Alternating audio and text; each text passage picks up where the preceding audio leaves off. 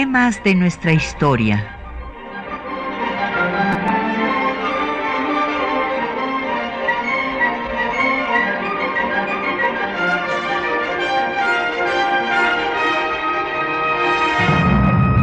Un espacio que difunde el conocimiento del pasado para comprender nuestro presente. Programa a cargo de la maestra Patricia Galeana.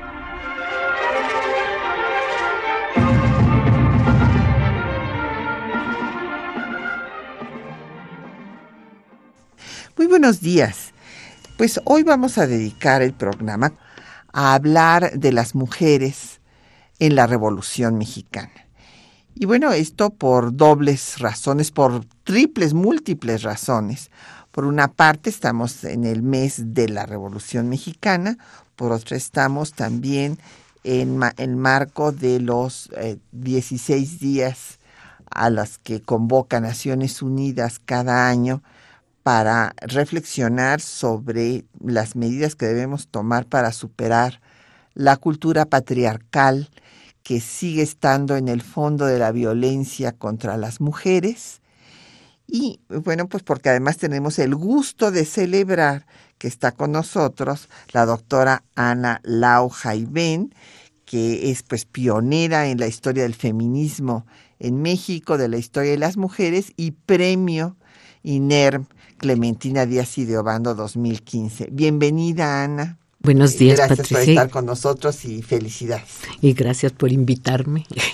Y bueno, pues tenemos para ustedes como cada viernes eh, publicaciones. Ahora les vamos a dar eh, cinco ejemplares del libro del Museo de la Mujer, invitándoles a que vayan a, allá a visitar el museo.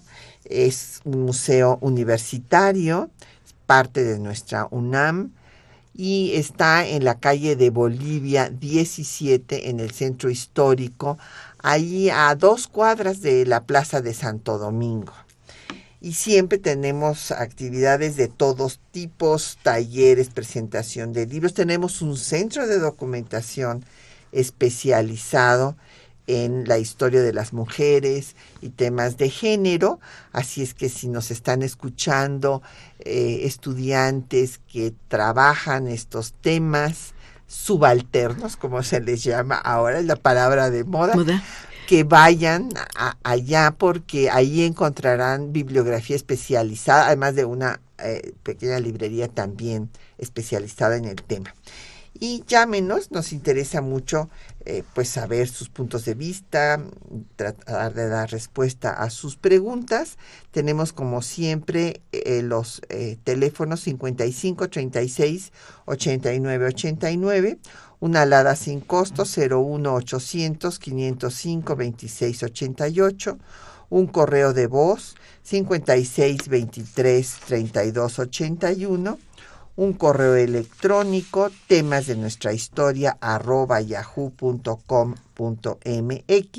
Nos puede seguir en Twitter por arroba temas historia y en Facebook por temas de nuestra historia UNAM y escuchar el programa en línea si ahora no puede seguir con nosotros en el www.radiounam.unam.mx.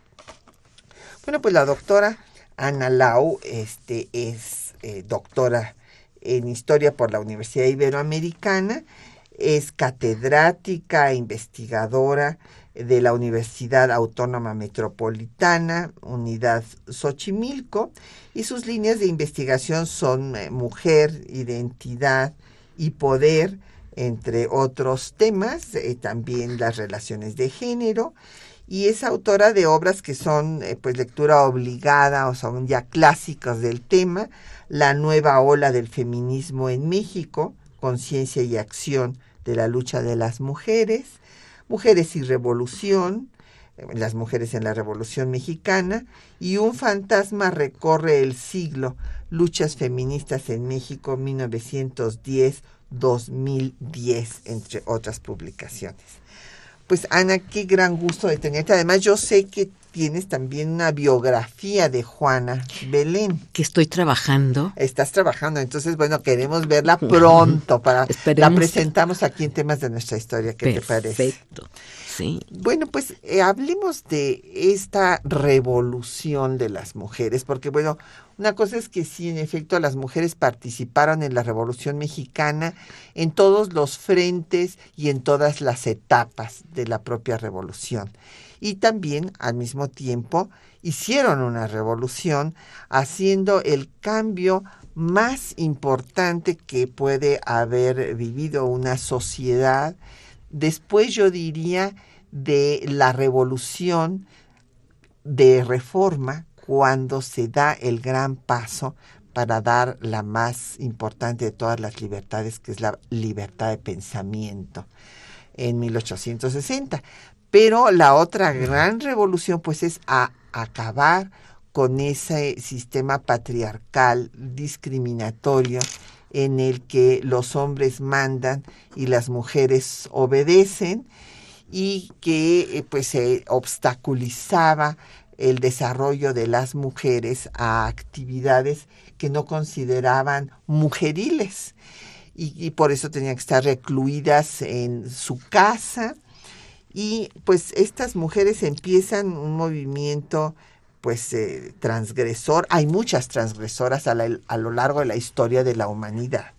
Pero bueno, hay que recordar aquí en México pues las huelgas de las cigarreras de la Ciudad de México en el siglo XIX, de las zaraperas de Puebla, y luego cómo se organizan las mujeres que ya tienen acceso a la educación gracias a la reforma que establece la educación elemental gratuita y obligatoria. Claro que eso no quiere decir que todas fueran a la escuela, todavía no van ahorita, pero bueno, este ya afortunadamente se logró en nuestro tiempo pues más o menos un equilibrio entre las niñas y niños que estudian en la escuela primaria, pero pues fue un proceso larguísimo. Y también en el eh, este en la educación superior, ¿eh? Sí, claro. Y llama la atención, no tengo desafortunadamente las cifras, pero en los posgrados hay más mujeres que hombres y están graduándose más mujeres que hombres. No quiere decir que puedan incorporarse de la misma manera al mercado, de, trabajo. Ese y es otro tema. Exacto. Pero sí ya hay una especie de equilibrio no, e inclusive, como tú muy bien dices, las mujeres eh, ya son mayoría en escuelas tradicionalmente masculinas, como es la Facultad de Derecho, por ejemplo. Se está feminizando la educación. Y yo no sé, y aquí voy a ser muy mala, si eso hace que las carreras se vean como de menos importancia, para, este, para la sociedad por la, la incorporación de las mujeres. Eso es algo que estamos viendo en, en algunos, tanto a nivel laboral como a nivel educativo. Bueno, acabamos de publicar en el Instituto de Investigaciones Jurídicas de la UNAM, y aprovecho para felicitar a nuestra máxima casa de estudios por este esfuerzo que hizo el Instituto de Investigaciones Jurídicas, eh, la colección Los mexicanos vistos por sí mismos. Ahí tuve el gusto de colaborar para ver justo la encuesta que se hizo sobre las mujeres. ¿Cuál es la idea que tenemos de las mujeres en nuestro país? ¿Cuál es la situación? Nos encontramos con problemas muy graves, muy graves todavía, a pesar de los avances, pero sí, en efecto, se dio primero la feminización de la cultura, por ejemplo, se dejó que sí, que hubieran en las áreas culturales más mujeres, pero pues estas eran las que eran secundarias para algunas personas que buscaban puestos políticos, por ejemplo, y en donde se pagaba menos. Y bueno, lo que nosotros hicimos en la Federación Mexicana de Universitarias, aquí en la UNAM, es constatar que las mujeres eh, siguen teniendo los mejores promedios, más medallas Gabino Barrera. Y después, pues desde luego en los cargos directivos hay menos mujeres y cuando vamos a la iniciativa privada es donde está peor la situación, menos directivas y en cuanto a trabajo igual, salario igual, todavía tenemos una brecha terrible. Sesenta y tantos por ciento menos. Así es, es impresionante. Es impresionante. Pero en cuanto y a es- las... Y esto pasaba también En aquella- en aquella época. claro. Y podemos ver, quisiera yo como hacerte una, un- pues que una radiografía, ¿sí? De que siempre, las mujeres siempre hemos estado en el ámbito público, no reconocidas. Y en esta época, 1910, 17, por hacer algo así, vamos a ver que hay mujeres diferentes por clase social, por edad, por eh, ideología. Entonces, vamos a encontrar las la clase alta que no participa o a veces participa y la clase media que sí se vierte a la revolución y que yo llamaría como las mujeres insignia, las mujeres Sí. símbolo. ¿Sí? Estas mujeres que habían estudiado, que eran maestras, periodistas y que se incorporan a los diferentes movimientos. Y eso es algo que solo pasa en la revolución, no en la independencia. Las mujeres participan en todos los movimientos. Independencia, reforma, revolución. ¿sí? Intervención francesa, hay muchas. Pero lo que hay aquí son mujeres que hacen periódicos, mujeres ideólogas, por ejemplo, este Juana Belén ¿no? o Dolores Dolores, Jiménez y Muro. haciendo el prólogo del plan de Ayala. ya, que no está totalmente, no sabemos, no lo sabemos. Es como el, el chisme que corre, necesitamos como probarlo. Bueno, pero, pero- sí el plan político social. el plan de Tacubaya, Vaya, sí. eh, que lo redactó ella, ella. y pero además fue invitada por Zapata directamente a que se incorporara a las filas zapatistas. Entonces, por eso los propios zapatólogos sí le dan crédito a la participación de Dolores Jiménez y Muro. Y está, y está María Hernández Arco, que es una impresora, por ejemplo, y que imprime el eh, Discurso de Belisario Domínguez. Domínguez. Entonces, Claro. por eso digo que son mujeres insignia. Son mujeres que hicieron ciertas cosas. Está la feminista de la revolución, que es Hermila Galindo, que es además la secretaria de Carranza, y es una mujer tan inteligente que Carranza la comisiona para que hable de Carranza, del carrancismo en toda América Latina. Sí, no, bueno, es como una embajadora. Ella redacta, y esto lo escribió José C. Valadez, y con todos los documentos probatorios al respecto, ella fue la que redactó la doctrina Carranza. Carranza, sí. Y están, eh, es- eh, está María Arias Bernal, que cuida la, la a quien le pusieron, y esto ya habla de- del desprecio a las mujeres. María Pistolas. Exacto. Eh, o, o no, no, inclusive a, a Sara Pérez haberle puesto el zarape. de madero. Pero eso habla de la importancia que tienen las mujeres y del miedo que les da a los otros. Exactamente. No así sé cómo lo veas tú. Sí, sí, sí. Ahora, coincido. sí hay, yo, yo, yo digo, sí, hay feministas, las que quieren, feministas sufragistas, feministas lo que sería hoy liberales, encabezadas por Hermila Galindo, entre otras, por este Dolores Jiménez y Muro. Hay también periódicos, periódicos de oposición, y ahí entra Juana con Vesper, que se va a publicar en varias Eh, etapas. claro, según Sí. la persecución Yo le- correspondiente y exacto. encarcelamientos. Pero es una mujer que hace la tipografía y es una mujer que escribe sin haber aprendido a escribir originalmente, o sea, no fue a la escuela. Entonces va a ir avanzando ideológicamente. Además son anarquistas, van a estar con los Flores Magón. Claro, desde el Círculo Liberal Pero- Ponciano Arriaga, pues ahí está Está. Juana con Camilo Arriaga. y con este Elisa Cuña, que es otra de las mujeres que necesita su biografía por ahí. Claro, claro. y para- están todas aquellas que siguieron a su Juan, Sí, las soldaderas. tanto federal como revolucionario. Así es.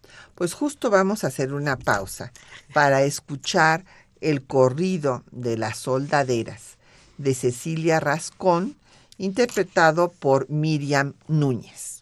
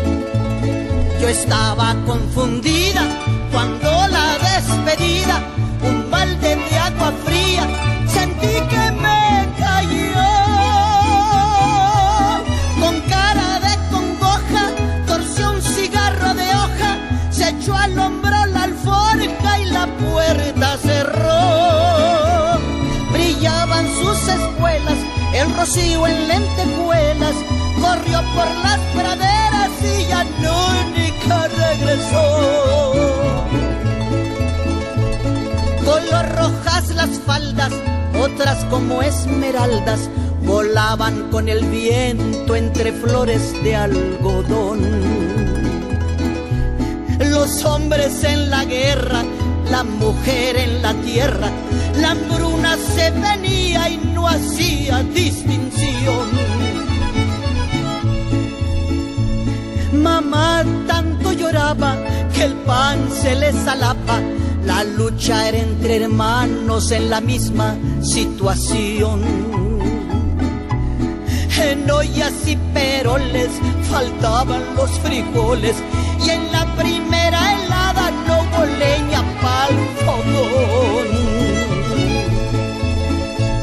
Yo andaba preguntando por qué andaban peleando, mi madre cavilando me dio contestación.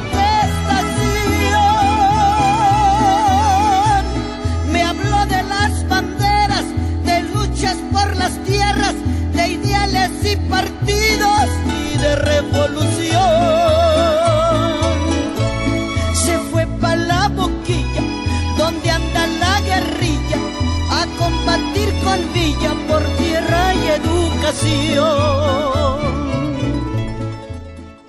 Bueno, mientras seguimos ahí escuchando de fondo este corrido sensacional de las soldaderas, y regresamos, estamos platicando con la doctora Ana Lao Jaibén sobre las mujeres en la revolución y ya nos han llegado una serie de preguntas y comentarios.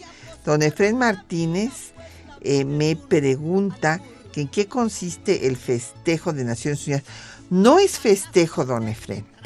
Estos días internacionales eh, que convoca Naciones Unidas son para reflexionar y se estableció al 25 de noviembre como el Día Internacional de la No Violencia contra las Mujeres en recordación de las hermanas Mirabal, eh, que fueron ejecutadas por el dictador de República Dominicana, eh, Leónidas Trujillo. Y entonces desde que eh, los congresos feministas latinoamericanos retomaron esa fecha y empezaron a decir que ese día se debería recordar a las mujeres y extender el tema no solamente a, la, a la violencia de Estado contra las mujeres, eh, pues violencia de Estado que se eh, va en muchas formas, desde cómo un juez le da más penalidad por el mismo delito a una mujer que a un hombre. Porque pues un hombre como que está bien y puede hacer lo que se, es natural en él que haga cosas eh, malas inclusive, pero no la mujer, la mujer tiene que portarse muy bien y por eso inclusive si usted va a las cárceles de mujeres, verá que a diferencia de las cárceles de hombres, cárceles de hombres, pues llega la pareja, la visita conyugal, toda la familia, es día de fiesta. Las mujeres son olvidadas por su propia familia. Entonces, eh, en fin, por todo esto se estableció este 25 de noviembre y hay una serie de actividades que organizamos en todas las organizaciones de la sociedad civil, en recordación a esta alerta. Es una llamada de atención a la sociedad para parar la violencia contra las mujeres y hay que recordar que tenemos la gran vergüenza de ser el primer país de América Latina en cuanto a número de feminicidios. Estos son crímenes de odio contra las mujeres en las cuales hay violación, inclusive mutilación del cuerpo eh, de la mujer, además de la violencia que sufren las mujeres principalmente de sus parejas. Y ahora tenemos violencia desde el noviazgo, porque cuando los jovencitos exigen eh, la relación sexual y la joven no acepta, pues viene la violencia. Y por otra parte, me pregunta don Efraín Martínez también, ¿qué, quiere, ¿qué es esto de patriarcal? Bueno, el sistema patriarcal es el del padre, el padre es el jefe. Esto viene desde el derecho romano, don Efraín. El pater familias es uno y todos los otros miembros, incluida la madre esposa, es como si fuera menor de edad y el padre es el que manda y puede castigar a todos los miembros de la familia. Y de ahí viene todo lo de la violencia. Don Fermín Luis Ramírez de Cuautitlán, que qué tanta importancia tuvo Dolores Jiménez y Muro en la redacción del plan de Ayala, ya decía la doctora Ana Lau que bueno, no había todas las pruebas, sin embargo comentábamos que por pues haber en efecto hecho la invitación expresa Emiliano Zapata a la maestra de que se incorporara al zapatismo, quiere decir que le tenía respeto y sí, este, pues en ese sentido podemos concluir que sí participó. Muchas de sus ideas están plasmadas en el plan de Ayala. Claro.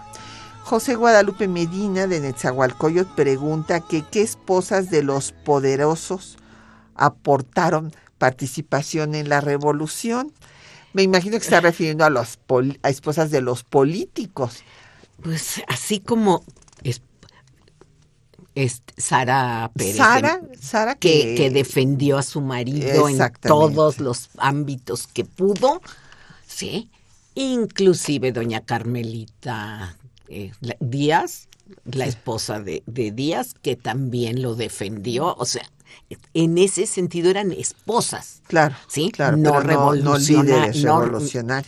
Y seguramente hay, por ejemplo, eh, y eso lo puede usted ver en las fotografías, hay quienes luchan al lado de los maridos.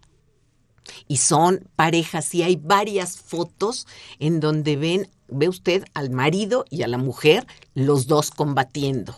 Claro, pero estas mujeres son justamente las soldaderas. Las. Pero hay otras mujeres que son coronelas, que son este, dirigentes eh, ideológicas, como mujeres como Juana Belén, que este, no solamente escriben primero en el diario del hogar y en el hijo del aguizote, sino después hacen sus propios periódicos como ves. Exacto. Es Daniel, eh, nos dejó su apellido, de, Santa Mónica, Estado de México, eh, quiere que se hable de Nelly Campobello, que fue una mujer que hizo mucho después de terminar la revolución y que un, abogado le robó su patrimonio. En fin. Fue secuestrada. Sí. Este, Nelly Campobello tiene la, el honor, vamos a decirle, vamos a, eh, que este, ella está inscrita en el canon de los, de los eh, escritores de la revolución. ¿sí? Cartucho y las manos de mamá están incluidas junto a los grandes, vamos a ponerle, escritores de la revolución. Esa es una. Ella habla desde niña de lo que vio y cómo, cómo vio la revolución. Y no solamente fue escritora, fue bailarina. Y fue una de las bailarinas más importantes, ella y su hermana, de el, del siglo XX.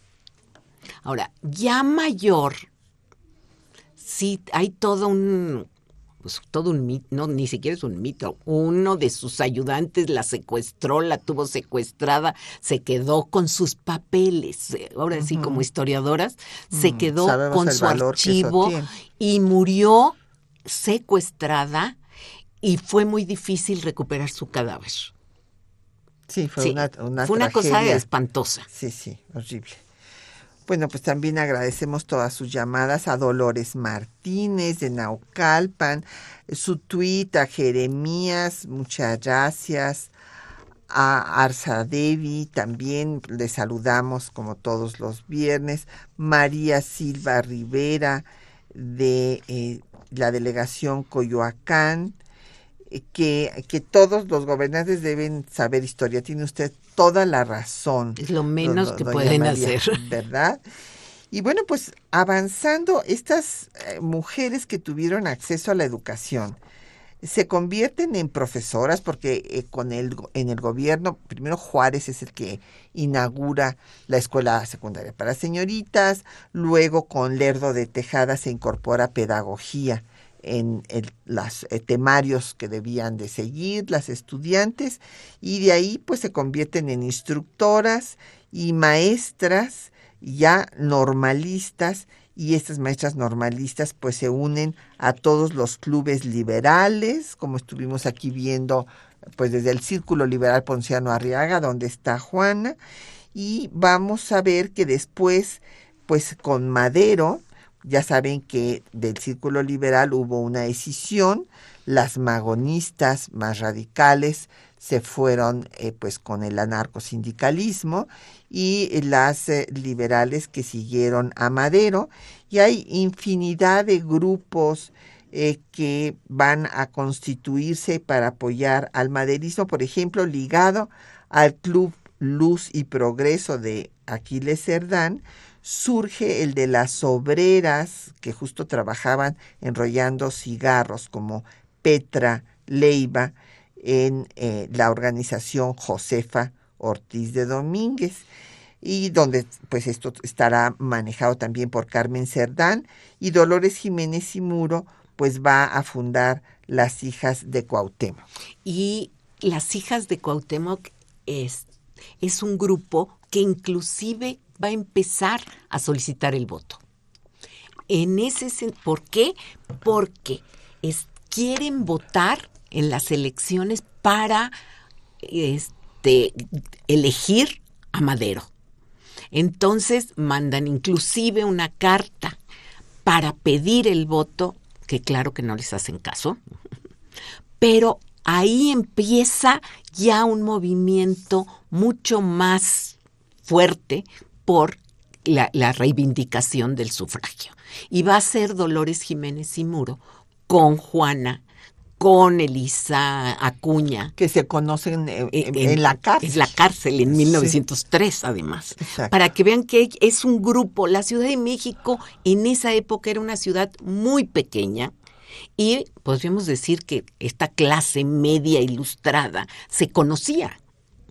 Conocen a Soto y Gama, conocen a Vasconcelos, por eso hacen el plan político social, el plan de Tacubaya. Sí. Y de ahí empiezan a ver, sí, todas estas relaciones. Las mujeres tienen redes de relaciones. Para poderse mover en el ámbito público, Organizarse. tienen que tener redes de relaciones.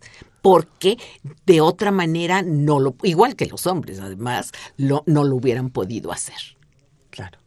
Pues vamos a hacer otra pausa para escuchar ahora los textos que les hemos seleccionado de Juana Belén Gutiérrez y ahí vendrán ustedes pues sus escritos, sus exhortos, pues eh, primero en contra del dictador y después en favor del maderismo y finalmente del zapatismo.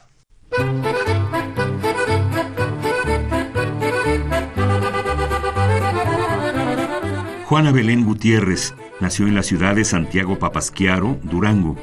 Se casó a la edad de 12 años con un minero analfabeto llamado Cirilo Mendoza, a quien enseñó a leer y escribir. Más adelante, se convirtió en profesora normalista. Colaboró en el Diario del Hogar y El Hijo del Aguizote, donde escribió artículos incendiarios.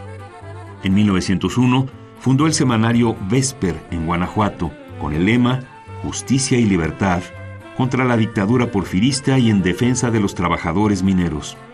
El 15 de mayo de 1903 publicó el siguiente artículo criticando al presidente Díaz. Escuchemos. En la guerra, un motinero. En la paz, un intrigante. Como hombre, un monstruo. Como político, un cobarde. He aquí Porfirio Díaz. En la paz ficticia que disfrutamos, todos lo han visto intrigar, faltando a los más rudimentarios deberes como gobernante y como amigo. Al sentir amenazada su presencia en el poder, no vacila ante los crímenes más monstruosos para deshacerse de sus enemigos. Pobre México, pobre patria mía. Serás la primera nación donde se encarcelan mujeres por el delito de escribir en defensa del pueblo. Juana Gutiérrez fue primera vocal del Club Liberal Ponciano Arriaga. Aprehendida y recluida en la cárcel de Belén, salió desterrada a Laredo, Texas, donde se reunió con el grupo que formaban los hermanos Flores Magón.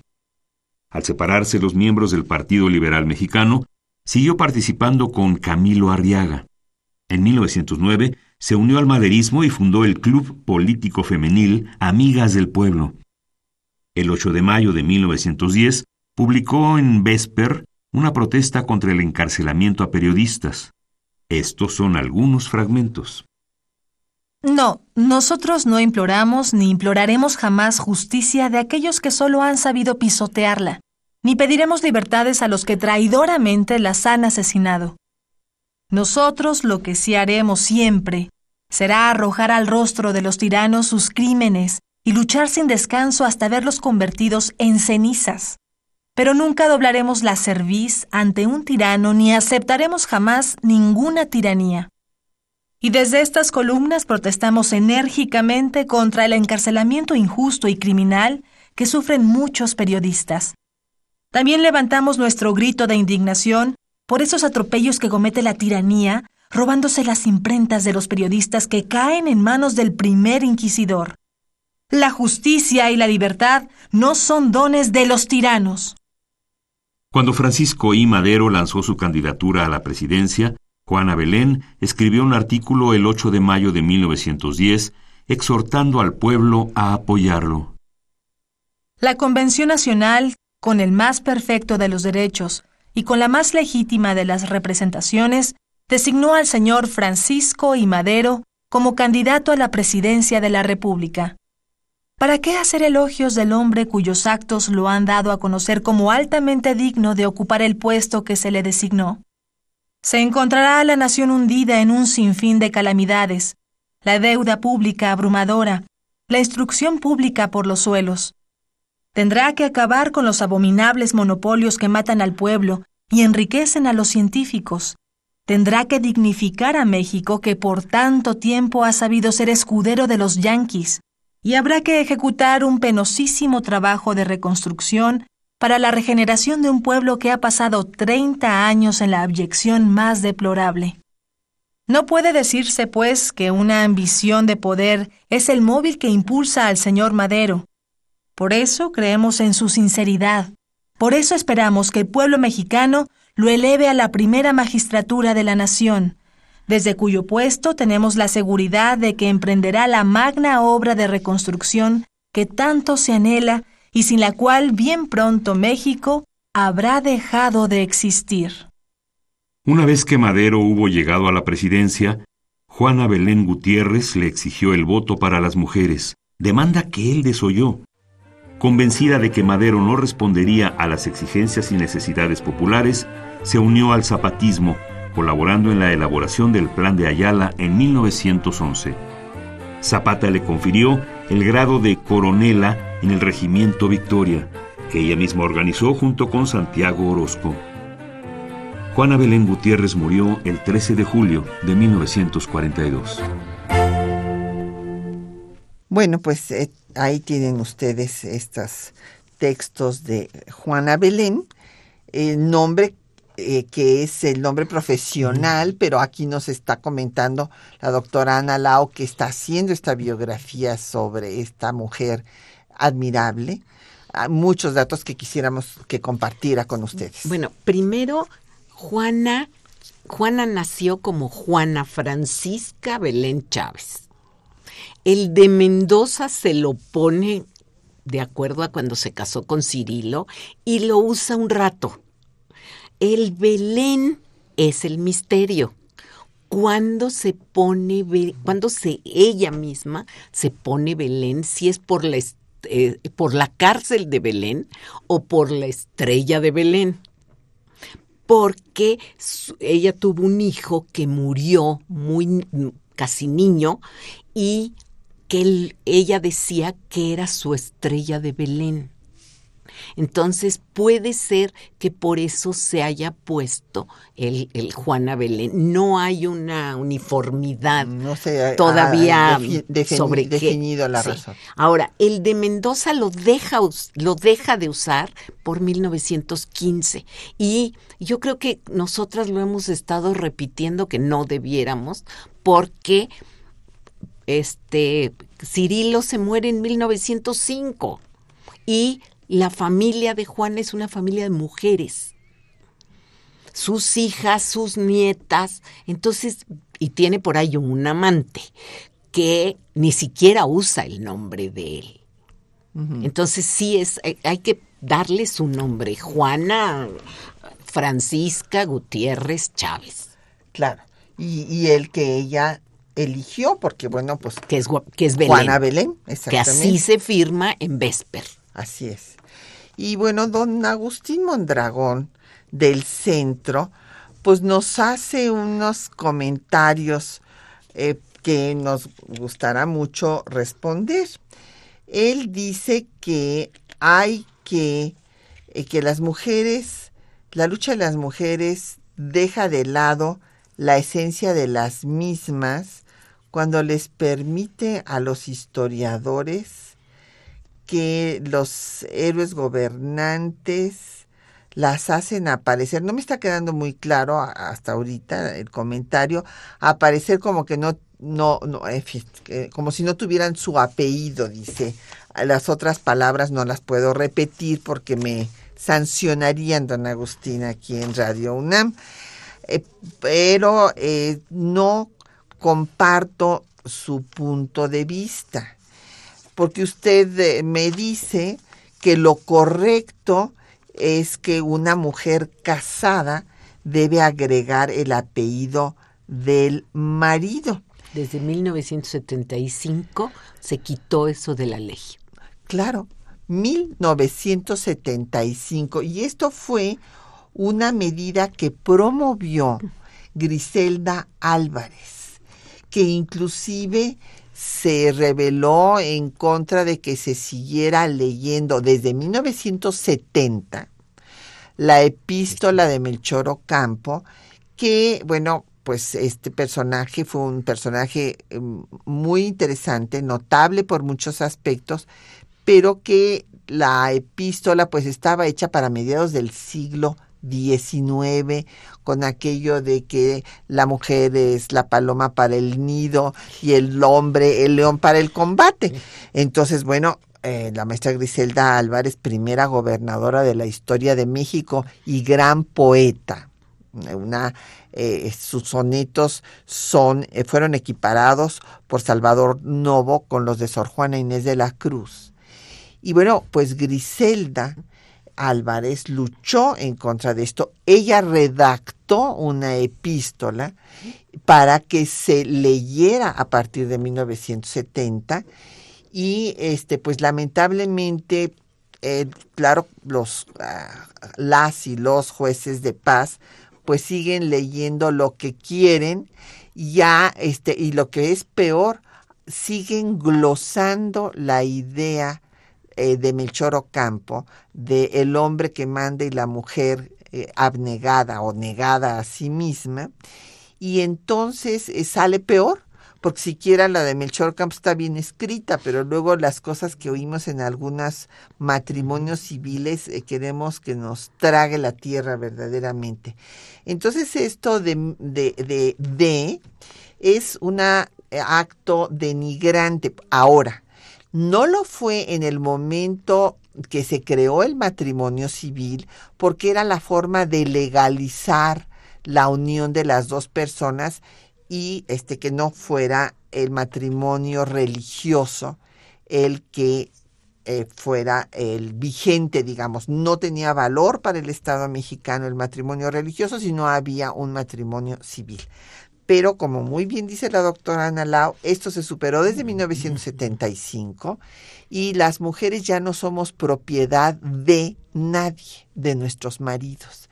Entonces, este, eh, ahora inclusive hay la libertad, como lo hay en Austria, por ejemplo, desde hace muchísimos años, de que las parejas pueden decidir cómo apellidan a sus hijos. Y aquí ya Aquí sí, por eso se acaba de aprobar aquí, entonces ya se puede hacer, por lo tanto, no es eh, eso de que eso es lo correcto, pues no, don Agustín, no es lo correcto. Ya no. Ya no. Ya no. Don Manuel Pérez Morales, eh, que qué hemos hecho nosotras para las mujeres esclavizadas por los usos y costumbres en nuestros pueblos. Pues fíjese, don Manuel, que sí hemos hecho bastantes cosas, las dos mujeres que estamos en estos micrófonos. Yo en lo personal eh, promoví una obra que publicamos que se llama Las mujeres indígenas y sus derechos fundamentales, en donde las ponentes fueron indigenistas y las comentaristas fueron las mujeres de las comunidades indígenas de Oaxaca, en donde eh, dijeron no queremos ser conejillos de indias que nos vengan a estudiar y que sigamos igual, queremos cambiar nosotros estos esquemas. Y por otro lado, hemos promovido, y justo yo lo hice desde eh, este, que vivía la maestra Griselda Álvarez, centros de atención a las mujeres golpeadas, como se, ella lo hizo por vez primera en Colima. Sí. Además, hay otra cosa, las mismas mujeres indígenas se están defendiendo solas.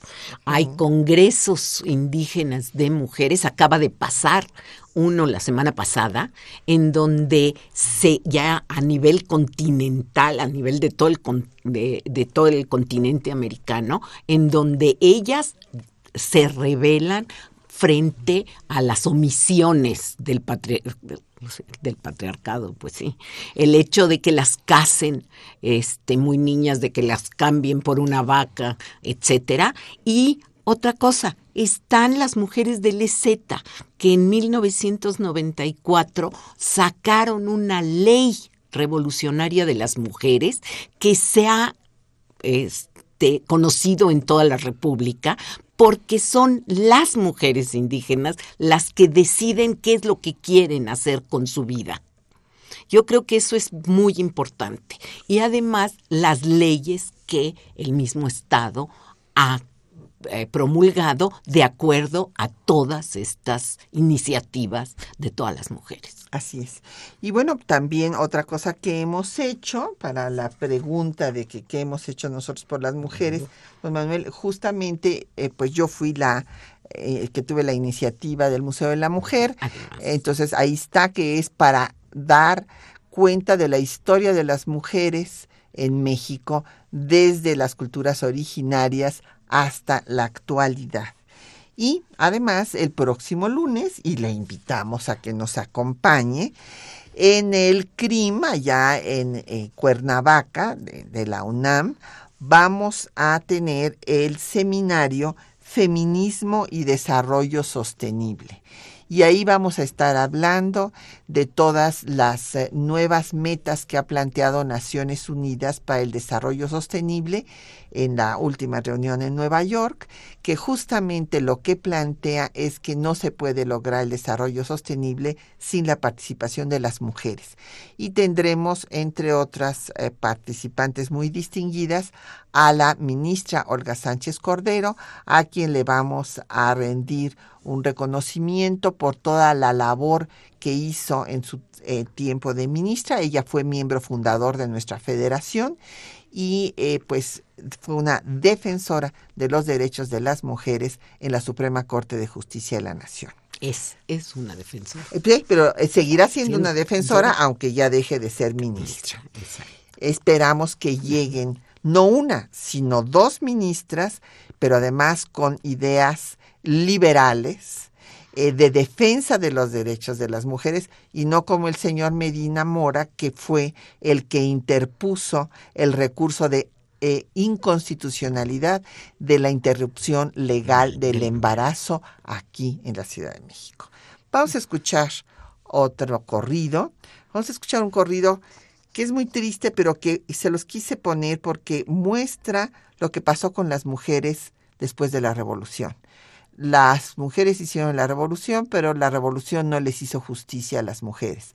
Ni se les dio el voto y a las soldaderas y coronelas que había habido en la revolución no se les reconoció su trabajo en ella y murieron como indigentes en las calles.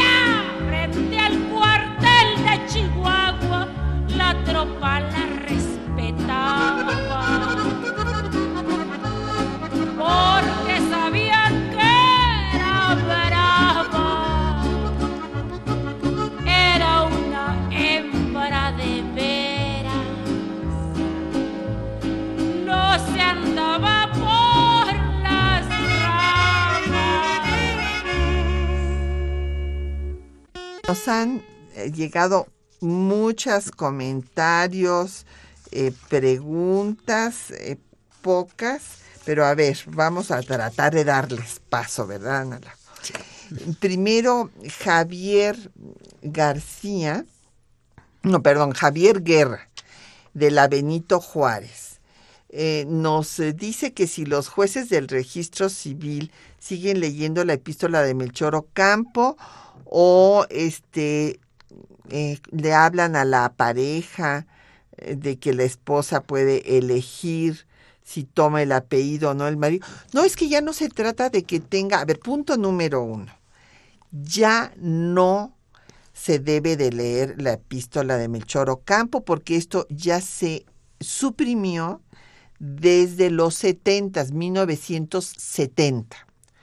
Ese es punto número uno. Pero como a veces algunas juezas y jueces, pues no se, no se les ocurre otra cosa, pues entonces dan la glosa de la propia epístola.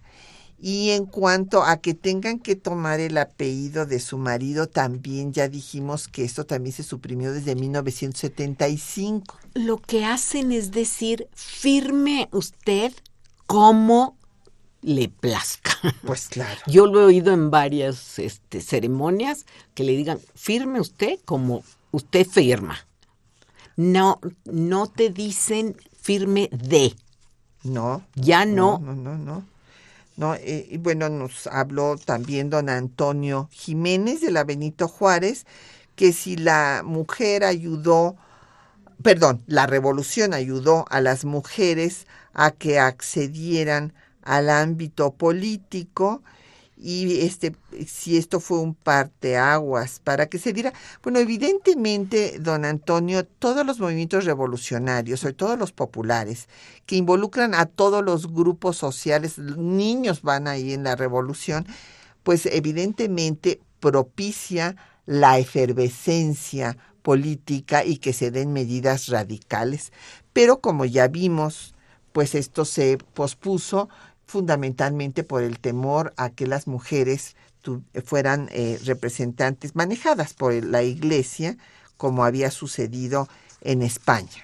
Pero la Constitución mexicana sí reconoció derechos laborales para las mujeres, elevó a la categoría de principio la igualdad, de principio constitucional la igualdad salarial, que como vimos al principio no se cumple, y la protección de la maternidad a las mujeres. Y, y, que fue muy adelantada porque la Organización Mundial del Trabajo, la OIT, la, OIT, dijo que México había sido uno de los primeros países en, el mundo. en, reconocer.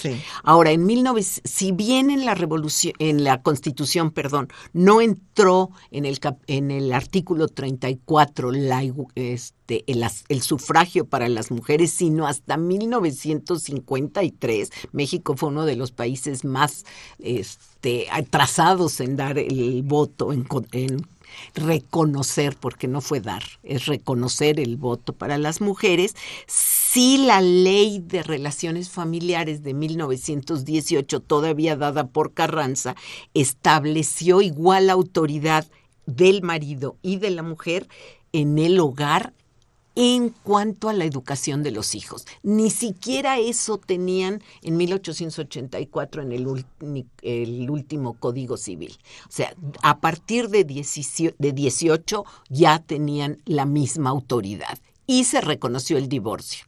Sí, Son, fueron pasos muy importantes. Exacto. Y de todos modos, yo podría añadir que la revolución sí cambió usos y costumbres en las familias, porque cambió de lugar a los hombres y a las mujeres, hubo relaciones entre los géneros distintas y eso hizo un cambio. Inició otra etapa de la historia de México, en todos aspectos. Sí, en ese sentido fue un antes y un después, definitivamente. Pues don Oscar García Alcántara nos manda un correo en el que nos plantea un tema, qué bueno que lo plantea usted, don Oscar, para darnos pie a que, eh, pues aquí le digamos nuestros puntos de vista, que pues en muchos aspectos no coincido con los de usted. don Oscar, porque eh, don Oscar nos dice que bueno, que está muy bien que las mujeres avancemos y demás, pero en pocas palabras que hemos abandonado la educación de los hijos y que por esa razón, porque dejamos a los niños sin atención, pues hay más delincuencia. Bueno, nos está pidiendo nuestra opinión. Yo eh, opino, don Oscar, que el tema es que los padres se han desentendido de la educación de sus hijos tradicionalmente. Entonces no han tenido una paternidad responsable. Entonces las mujeres salimos a trabajar a la calle por porque tenemos derecho a, ello, a, desarrollarnos eh, profesionalmente, intelectualmente, pero en muchos casos porque sin nuestro salario simplemente no salen las cosas en la casa, ¿verdad?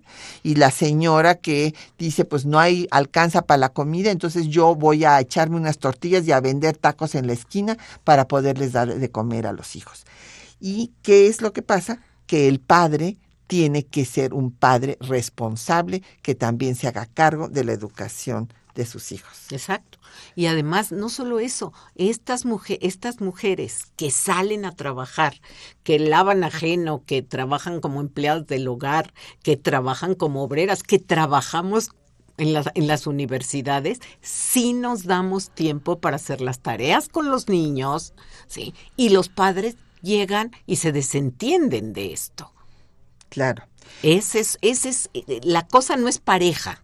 Así es.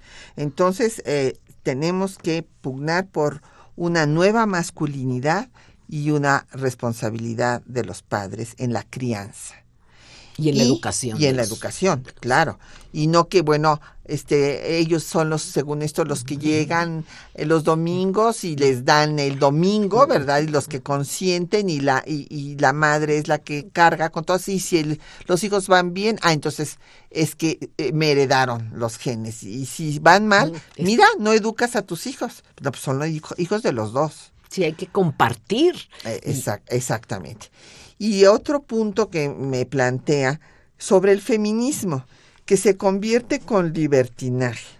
Pues no, don Oscar, lo que pasa es que no se sabe, hay una gran ignorancia sobre lo que es el feminismo. Y le recomiendo que lea usted ah, la definición de Norberto Bobbio, eh, gran politólogo, y le estoy citando a un hombre para que vea usted que no, o sea, hombres más feministas que algunas mujeres y eh, Norberto Bobbio, y eh, bueno, y no solamente Norberto Bobbio, vayamos al, simplemente al diccionario de una, porque las mujeres tengan los derechos que tienen los hombres como personas.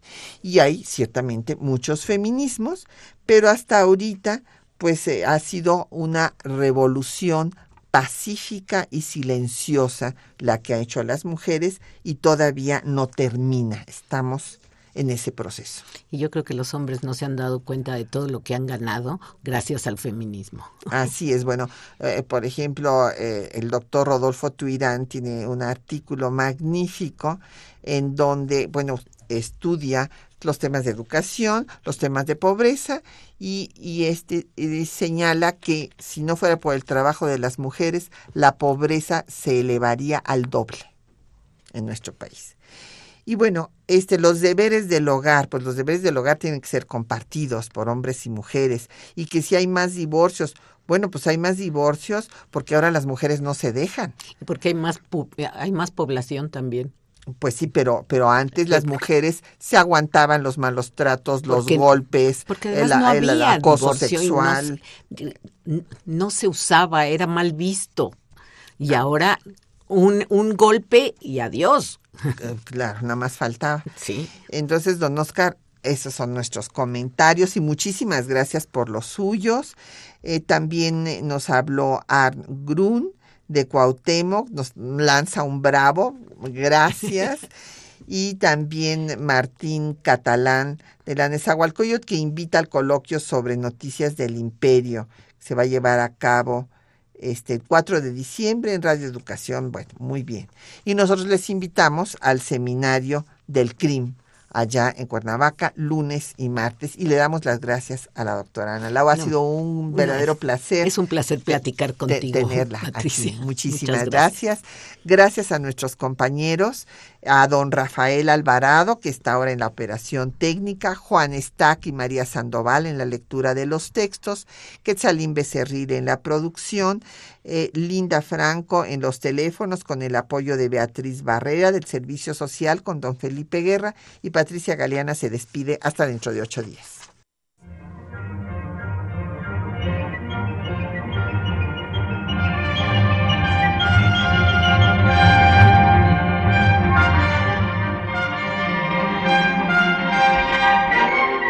Temas de nuestra historia.